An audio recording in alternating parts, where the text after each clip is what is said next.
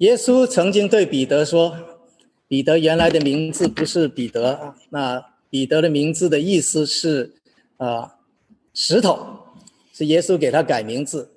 耶稣给彼得改了名字以后，他说：‘我告诉你，彼得，我要把我的教会建立在这磐石上，阴间的权定不可以胜过他。’耶稣借着彼彼得的名字，他说。”我建立的教会，就像一个磐石一样，这个世界上魔鬼不能够得胜它。我们刚刚看到教会开始在五旬节的时候，确实是这样一种啊不可战胜的这样一种景象。当时天上的圣灵降临，使徒们都大有能力，在那里放胆的讲道，一天当场有三千人信主。然后耶路撒冷的教会不断的发展，但随着逼迫来了，好像慢慢的，教会开始从这个公众的眼中，从这个书里面，好像渐渐的，呃，不大看得见，或者是他的形象变得好像很优很压抑了。特别是当我们上一次讲到保罗，他来到耶路撒冷，这是。初期教会发展的地方，这是最早新约教会建立的地方，是使徒们在的地方。好像他面对逼迫，这个教会好像完全没有写他有什么反应。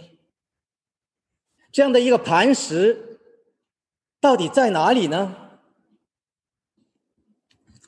不久前我记得我的讲道里面讲过。我说教会在哪里？教会在祷告。那你说为什么你觉得是这样？你怎么知道？那时候我说，因为教会就是这样。圣经里面讲到，教会它聚集在一起，就是敬拜神，就是祷告。它不像社会其他的群体聚在一起，是为了我们自己的利益，为了争取我们的利益。所以早期在《使徒行传》一开始讲到，这个门徒每天都聚集，或者在圣殿，或者是在家里面做什么祷告、敬拜、拜饼。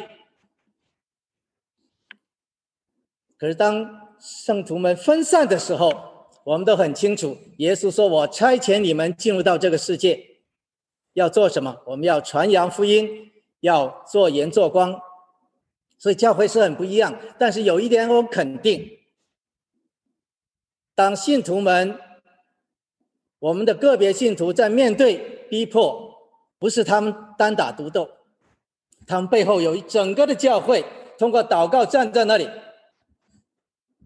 耶稣基督借着教会与他站在一起，这是非常重要的。也许有人问说：“那那如果我们不祷告，那保罗就胜不过仇敌？”也是，也不是。说也是，因为耶稣说：“离开了他，我们做不到什么。”教会是基督的身体，所以离开教会，没有一个圣徒他可以单靠他自己在基督里面成长，可以单靠他自己。来得胜撒旦的权柄，不可能。但是也不是，为什么呢？因为只要你是基督徒，可以肯定，任何时候你面对任何情况，教会站在你的后面。教会的祷告拖着你，也许有一些人不为你祷告，不过那不要紧，他们自己会受损。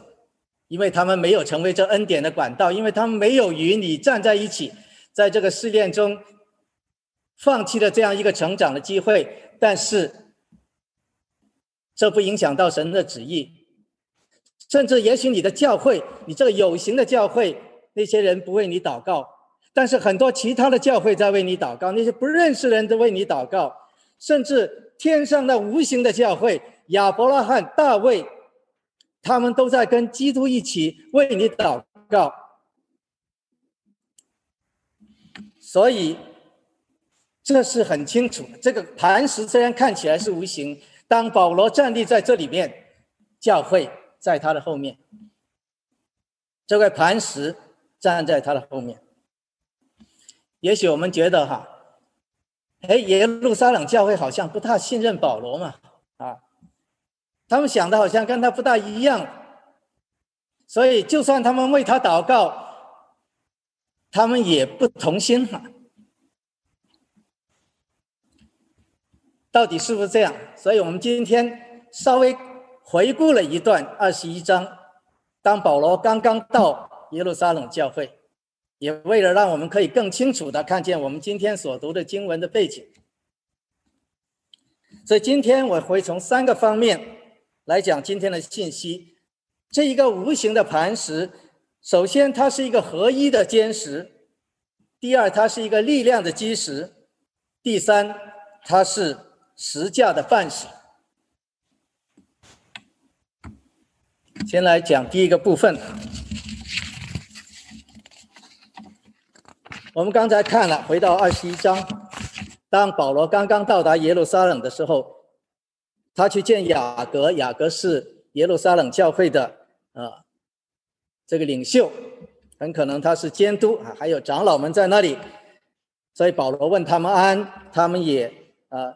也把这个神怎么在传教，怎么在外邦人做事情，一一告诉他们。然后圣经这样说：他他们听见就归荣耀给神。还有很多时候，我们觉得如果有人千里遥遥哈，一位使徒带了钱来给我们教会，那肯定啊，我们领袖们都出去。哎呀，保罗实在谢谢你啊，你冒这么大的风险呐。哎呀。我们欠你什么哈？你实在太感谢你啊！我们也许哈会会开一个餐啊，来来招待他哈。好像这些人哈没说什么，好像一套啊呃冠冕的文章说嘿，把荣耀归给神哈。在我们很多人看来，这个好像大家不大在乎哈。他送这个钱来，好像对他很冷淡。我以前年轻的时候，我以前说过啊，在我在工厂里面，啊，我也常常帮助很多人，而且常常我会被评评为先进分子哈。那那个时候你评为先进，总是要讲点话，或者人家都要说，哎，某某某哈，因为啊某某某某的啊的培养，所以你可以做这样的事情。那我当时心里想，我做这个事情跟他有什么关系？跟某某某有什么关系？他还没做，不过我们都知道那是冠冕文章哈。不管你做什么，都要一切哈归功于某某某。可那时候你心里并不以为然。来了，我信了主，后来做了牧师哈。我们以前有一位姐妹，她的爸爸妈妈从国内来看她，那我们去给她的妈妈是信主的啊，爸爸还没信主，我们也给她传福音去关心她。那有一次我问她爸爸。哎，你到底啊对这个信仰现在有一段时间你怎么看呢？啊，他说：“哎呀，终结 Helen 这么好，看来我也是应该信了。”哇，我当时一听心里就很难受啊，都不知道什么滋味。哎，然后他的太太啊就说：“他说不是中间好人好，是耶稣好，他们跟我们一样的，以前是一样的。”哇！我当时听了，真的是非常的喜乐，难以形容。如果别人说我好，你会觉得很难过。这跟我以前有什么不一样？我也做好事。当别人说哇是耶稣好，说明他从我身上，从我们做的事上看到了神，看到了耶稣。圣经里面说，我们在基督的荣耀里面得荣耀。所以，当他们把荣耀归给神，你才知道你心里有多么喜乐。这是最大的赞赏。所以，这些使徒他们说把荣耀归给神，听到神借着保罗做的事情，这是对保罗最大的肯定，不是对他不在意。跟着我们就看到哈，雅各对他说：“哎，兄台啊，听说你有有人说你在外面教训一些啊，我们呃不听啊，不遵循律法啊，叫那些外邦人他们可以呃，叫我们那些信徒可以不遵守律法，那那哪哪得了啊？我们这里有好多好多人哈，犹太人都信了耶稣，那怎么办呢？” 他说：“要不要这样啊？有四个人哈，你。”带他们到店里面去行洁净之礼，那么大家就觉得你大概啊，应该不是这样吧？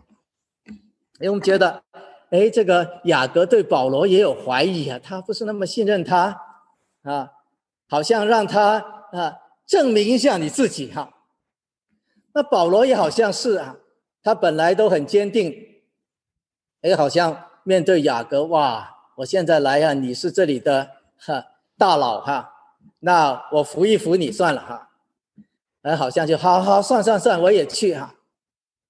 表面看起来是这么回事，不过如果你看圣经啊，也看到前面的故事，你知道本来雅各是怎么样，本来保罗是怎么样，你知道完全不是这么一回事。如果保罗真的怀疑，如果雅各真的不信任保罗，那么。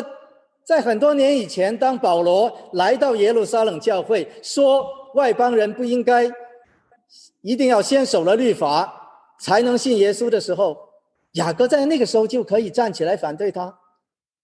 为什么雅各在那个时候站起来支持他，并且整个教会最后在圣灵的带领下都一起其实接纳了保罗的意见，把这个很重要的文件这样的一个很重要的原理公布给普世的教会，说。外邦人不再需要先行割礼，一定要守了我们的律法，他才能成为基督徒。而且，如果他真的不信任保罗，就算叫他上了圣殿，也不能证明什么。所以，唯一的解释是，雅各真的是在乎、关心保罗，爱保罗。同样的，如果保罗，是，只是为了明哲保身哈，你是大佬就算。那么那个时候，很多年以前，当雅各的弟兄派弟兄们到加拉太教会的时候，当彼得因为看见雅各的人来，马上装假，好像自己没有跟外邦人一起吃饭的时候，保罗站出来当场责备彼得，他为什么那时候不怕？而且就算他现在怕。他真的上殿了，也不能证明什么，也不能因此得到他信任。所以，同样的，这只是表明保罗也真的爱雅各，出于他的爱，他愿意顺服他。显然，他们的意见并不一样。他们对于到底去做这件事情，带四个人进去，啊，接受洁净。代表什么意思？会产生什么结果？他们的期待显然也不一样。这个结果，我相信都出乎他们原来两个人的预料。但是有一点，我们很清楚，他们有一个统一的心智，他们都是爱对方。他们有一个统一的目的，他们都是要见证圣灵如何改变他们的生命。他们是要荣耀基督。他们都有同一个信心，不管我们想法怎么不一样，神一定在掌管。所以，当我们说到在基督里这个同一的合一的时候，不是讲我们什么时候想的都一样。我们也是说，哎，神为什么不让呃这个基督徒让雅各让让保罗，他们都知道同样的事情，都知道什么样的结果，神所做的一切事情他们都知道，所以他们完全没有问题 啊。完全不会呃讲任何什么时候都一样去解决问题了，但是神恰恰通过他们的不一样，他们如何生命被神改变，然后他们如何有这样的同一的心智、同一的目的、同一的信心，以致他们的合一，使得神可以使万事互相效力，来成就他的旨意。所以今天我们面对疫情，我们对于政治的动乱、经济的危机，我们教会个人可能看法不一样，我们可能有不同的意见，但是求神给我们一个合一的心智，让我们都有同一个爱神爱人的心。从这里出发，我们也相信神在掌管，神自然使万事互相效力，使信他的人得益处。所以，这个无形的磐石，它首先它是一个合一的坚实。因着这个磐石，因着基督和圣灵，我们合而为一，这是一个坚定的、坚立的磐石。所以，当我们进入到保罗他被囚的这个旅途的时候，我们有一点已经可以非常的清楚，那就是整个教会这个磐石在他的后面，基督与他在一起，这是非常重要的事情。不但对保罗很重要，对我们怎么理解这两段圣经，今天我们读的圣经也非常重要。下面我们来真正看二十二章二十四到二十九节。我们说力量的基石，这什么意思？我们看到千夫长，他吩咐保把保罗带到营楼，然后又鞭了鞭打他。结果保罗就对他说：“嘿，我是罗马人，是罗马人呢。我你们没定罪，怎么可以鞭打我？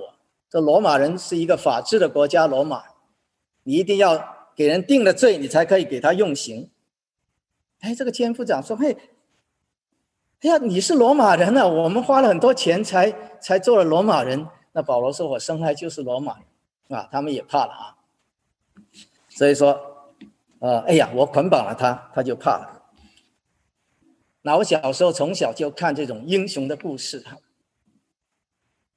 哇，那个英雄面对敌人从来都是慷慨激昂的，激昂的，从来就是啊昂首挺胸，慷慨激昂，就是上刀山下火海，叭叭叭哈。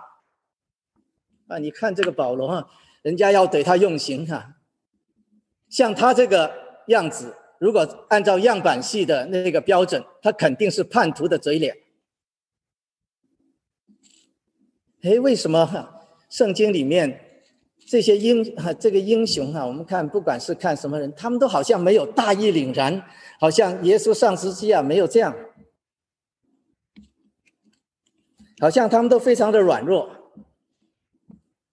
以前我年轻的时候啊，那时候深挖洞广积粮啊，响应这个中央的号召，要跟美国打仗。不过那时候挖洞呢。这个深挖洞呢，都是乱挖哈，也没有什么安全的措施，所以常常因为流沙塌方死很多人。所以其实我们去的时候心里都很害怕。那有一次我们去挖洞啊，挖挖挖，忽然之间我们有经验了，听到觉得流沙马上就来，说马上跑哈。那我是团支部书记，要最后跑才行啊。可是当时上上下下在这个井口只有一个一个斗啊，就装这种水泥的斗，它吊上去最多吊两个人，然后再下来再把人吊上去，所以心里就非常的慌哈。可是这个流沙马上就要来了，所以我脑袋里面马上要想各种的电影里面这个英雄人物。所以当我想到也许这个千万人将来就要看着我，都在眼中流出眼泪，我就好像忽然之间哈，这个害怕就消失了，就大声的呼叫呼喊。最后终于到了这个这个井口，抓住了那个最后的一个，抓住了那个那个斗往上走，可忽然之间这个斗跳闸了，不动了。我就看这个流沙慢慢慢慢慢慢上来，已经淹到胸口。在那一瞬间，我忽然间意识到，如果现在死了，世界上没有一个人在乎。我忽然之间第一次面对这个死亡的恐惧，是这样的一种黑暗。基督徒的力量从哪里来？在人看起来，十字架是一个软弱，耶稣基督是一个软弱，但是这正是十字架的力量。基督徒的力量是从十字架的爱那里来。基督徒不需要通过豪言壮语，通过这些威胁威震敌人，恰恰我们却爱我们的敌人。基督徒真正的力量是与世上不一样，所以当保罗面对这个情况的时候，他不需要装英雄，我们也不需要万古留名，其实也没有人在乎你，乃是因为这是基督的爱在我们里面激励我。但是你也许觉得哈，那保罗就像耶稣一样就算了啊，不要出声了。反正神都已经注定你受苦了，你为什么还要跟这些呃长官来辩论？好像想逃脱一劫呢？有很多人是这样觉得哈，基督徒，所以国内啊有些基督徒跟啊做维权啊，有时候这个不对的哈。基督徒不能维权，这是违反神的旨意，我们就应该啊安安静静的好。耶稣没有错，他不大出声，啊，他不为自己辩驳，他知道走上十字架是神的旨意。但是当比拉多说你我可以放了你，我有权柄，耶稣怎么说？他说其实你没有这个权柄，如果我的父不让你这样做的话，你没有权柄办我。所以耶稣很清楚知道，甚至比拉多，甚至这些人想杀他，如果神不容许，他们也没有办法。保罗很清楚，在他呃罗马书十三章，他说这地上的权柄也是从神来的。所以当他跟他们说：“嘿，我是罗马人，你怎么可以这样对待我？”他其实是提醒他们说：“嘿，你办我。”你惩罚我，这个权柄是从神那里来。你如果不按照神的心意来做，你要承受受后果。他也是提醒他自己，我要尊重神他的权柄。所以，当保罗这样做的时候，既不是因为哈他啊不是英雄。也不是因为，哈，他只是为了个人啊能够超脱，所以跟这个政府来申辩，所以对政府不正当的干预教会，剥夺我们的圣徒作为一个公民应有的权利，基督徒可以向政府申诉。我们的基点是，神交给他们。他们，神交给他们应该保护那些善的人，应该惩罚那些恶的人。然后，这是神给我们的恩典，他们却不遵守。也不管他们要不要这样做，这其实是在宣告神的权柄。所以最近我们对于警察，他们用不适当的暴力，造成一个黑人的死亡，我们基督徒应该。对政府要告诫政府，他们要谨慎行事。他这个权柄，啊，是神赋予他们的。同样的，如果政府对于外面的暴乱而疏忽他们的责任，使得很多公民他们的生命财产得到损失，基督徒同样有义务来监督政府，来按公义行事。所以，这一个无形的磐石，也是一个力量的基石。当我们基督徒面对各样的逼迫、各样的挑战，这个基石在我们后面，给我们真正的力量。它代表耶稣基督的十字架，它也彰显神在这个地上的主权，使得。当我们坚信主他在十字架上的爱不离开我们，坚信主在万事上掌权，我们才真正有力量。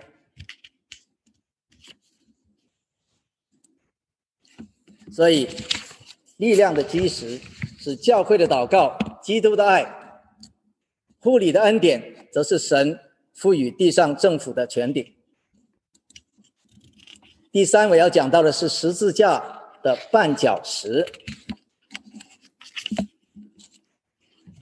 在二十二章三十节到二十三章十节，这里继续讲到保罗被抓到工会去受审，那犹太人的工会，他们是代表这个地方犹太人的事务里面，他们就是他们的政府，相当于哈。所以罗马人允许啊，给他们一定的自由度，让他们可以由他们的工会来掌管他们的事务的日常的事务。那通常犹太人的工会呢，它是由祭司、文士、长老来组成。那祭司其实是啊代表那个官僚集团，他们啊也是贵族，贵族。那文士呢，是那些老师教导抄写圣经的，有很多是教导圣经的。那祭司们常常我们说宗教上，他们很多叫撒都该人。那文士呢，很多是法利赛人啊。从宗教的角度，那他们呃，待会我们会看到他们有一些不同的概念。那这个撒都该人，他们不承认圣经里面的呃。他们主要是集中在摩西五经，特别是他们否认那些啊口传的律法。可是呢，法利赛人呢，他是很严肃的对待整本的圣经，他们也相信将来有死人复活啊，他们也相信啊弥赛亚要来，他们啊非表面律法都非常的遵守，表面非常的圣洁。他们不但遵守这个律法，甚至发展很多口传的律法。那么平常这个撒都该人和法利赛人是死对头，可是在现在呢，他们也联合在一起。那另外有长老，长老通常是管民间的一些啊纠纷啊事情，这就三种人来组成这个工会，然后他们就审保罗。保罗一开始说：“我在神的面前行事为人，都凭着良心。”啊，这句话很重要。这句话奠定了后面你明白神，啊，明白保罗的行为。他说我在神的面前，他很清楚知道他做凡事都在神的面前，以清楚的良心来做事情，凭着良心直到今日。然后下面啊，他们就吩咐人打他啊。然后他就斥责说：“哎，你怎么可以打我？啊？”他说：“你是粉饰的墙。”他讲了一句骂他的话。哎，那些人说：“哎，你怎么对辱骂大祭司？”然后保罗就说：“嘿，我不知道他是大祭司，所以经上记着说不可辱骂你的官长。”保罗有权利骂他吗？当然有。耶稣也骂过他们，粉饰的墙。站在。神的高站在基督的高度，站在属灵的高度，保罗完全有权利斥责他。那保罗为什么说啊？原来你是官长啊，我不应该这样做。所以同样的，保罗用他遵守地上的权柄来表，要提醒他说：我们都在神的面前。你今天有权柄审我，其实是神给你的权柄，所以我尊重你。但是如果你不按照公义来判断这样事情，神会审判你，因为神是那位真正掌管。然后下面你看到，好像保罗发现有两群人，所以哎，他就说：“哎，我原先也是法利赛人啊，所以我就是因为相信受审受审问，就是因为盼望死人复活。”然后两群人就吵起来。我们很多人特别有中国的背景、文化的背景，一看啊，这哈很明显哈，我们都知道啊，中国人都都了解这种计谋哈，在他们当中挑拨离间，让他们打起来哈，所以我可以从中间得到，这是啊千年来呃我们的我们的计谋哈，那那种我们都知道，所以保罗也没什么哈，反正他知道哈，现在没人能救他哈，所以。耍一个花招哈，反正这两群人，啊，我们会这样想。但是如果你注重到保罗到底是谁，他刚才说什么？他说我在神的面前，凭着良心直到今日。保罗不会像我们呃很多这些所谓成熟的、所谓很有智慧的人，这个世上啊，只要我们能够赢，我们什么都能做，没有什么良心，没有什么标准的道德，哈，这些人就叫成熟啊。如果你哎呀又受感情的呃操扰，呃又受良心的影响，做这个东西又怕，做那个东西又怕，那你就不算是一个有智慧的人哈。有智慧的人是，嘿，他的心哈很很冷，眼睛很锐利，他不受感情的驱使，也不受良心的安的影响，啊，只要能赢，他什么都能做，啊，他什么都做得出来，这种人就叫有智慧。圣经里面不是这样，实价的智慧恰恰是相反，在很多人看起来那是愚拙。对于一个信耶稣的人来讲，不是说只要我能赢了，什么都能做，而是只要我能够救人，我要赢是赢他的心，赢到赢他回基督，那么多重的十字架我都愿意背。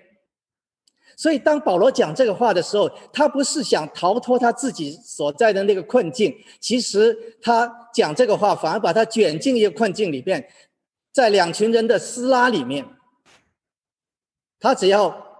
不不讲什么东西，很快这些罗马人就知道，他们找不到他什么把柄。然后因为他是罗马公民，所以没有人敢动他。他何必做这个事情？然而保罗说：“我是法利赛人，因为他原先是法利赛人，他真的爱这些法利赛人。他们知道神的盼望，他们知道圣经的弥赛亚，可是他们的心却昏暗。”他们相信复活，相信审判，所以他说：“我是一个法利赛人，你看看我，我今天站在这里，我我为什么受审？就是你们一直盼望的那个东西。所以福音是一个绊脚石，那些人绊倒的话，他要么就绊醒了，要么他就绊碎，他就摔碎。”所以保罗其实是一个爱心在那里要给他们传福音。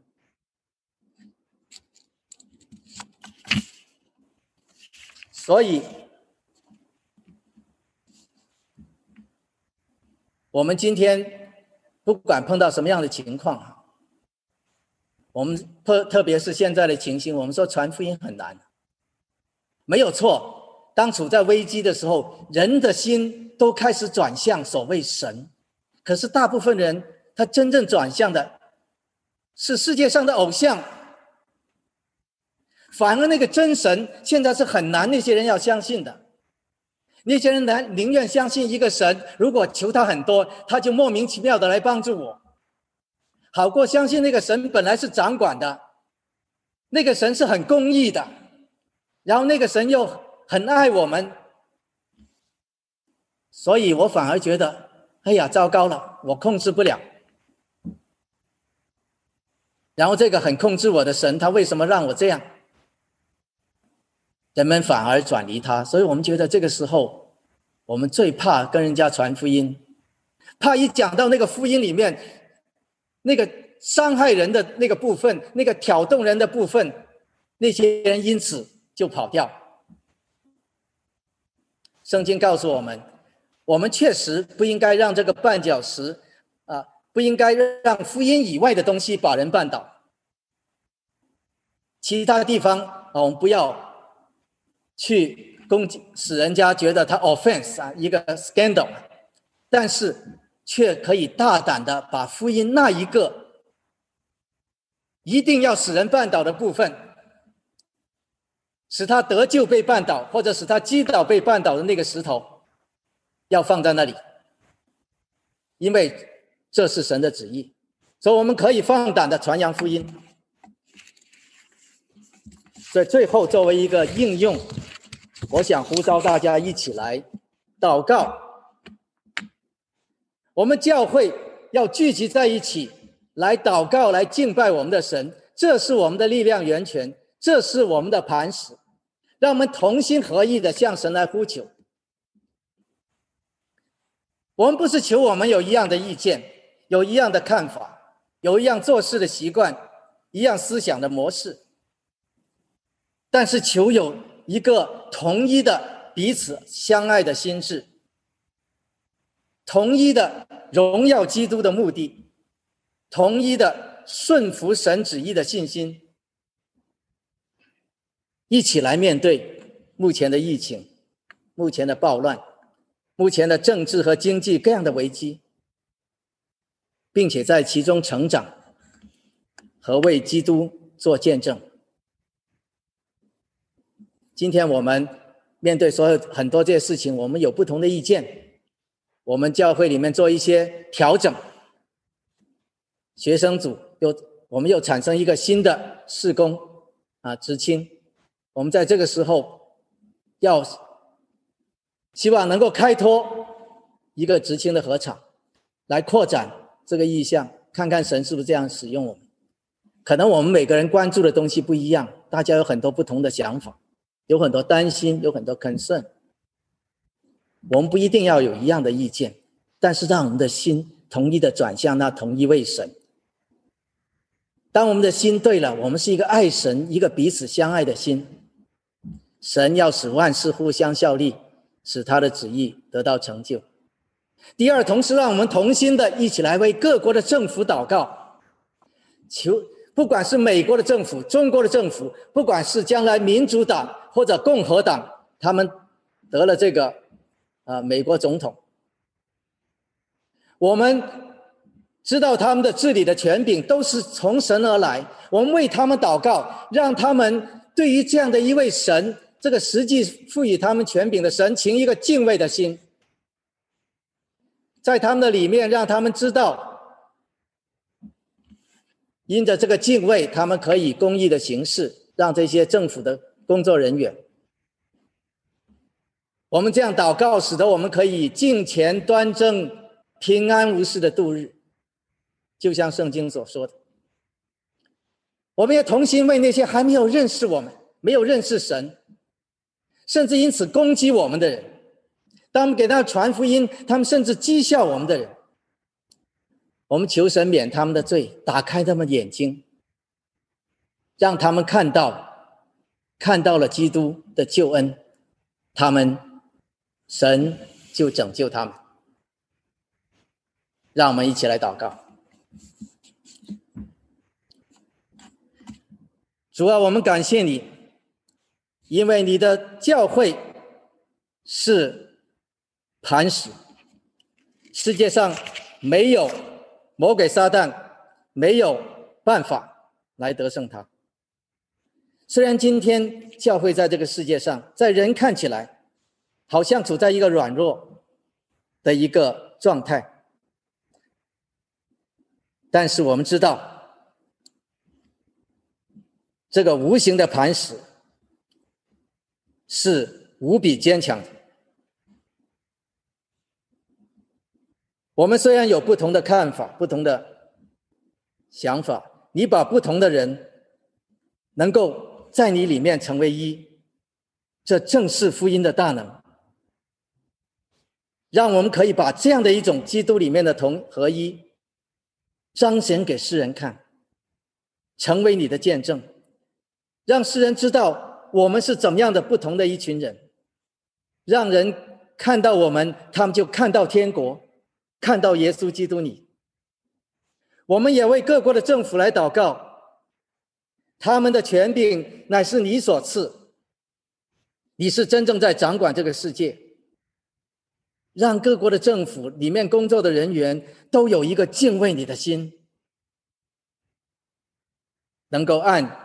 你本来赋予他们权柄的那样一种公益形式，使得我们可以敬虔平安度日，把福音广传。我们知道有很多人还没有信任信你，不管这些人现在是我们攻击我们的人、我们的朋友、我们的亲人，过去像我们一样的人。主啊，我知道你们爱你爱他们。不要离弃他们，让我们壮胆的、刚强壮胆的把这福音传给他们，打开他们的眼睛，让他们可以看到救恩，特别在这样的一个时期，就转向你，你就拯救他们。我们这样的祷告，奉主耶稣基督的圣名，阿门。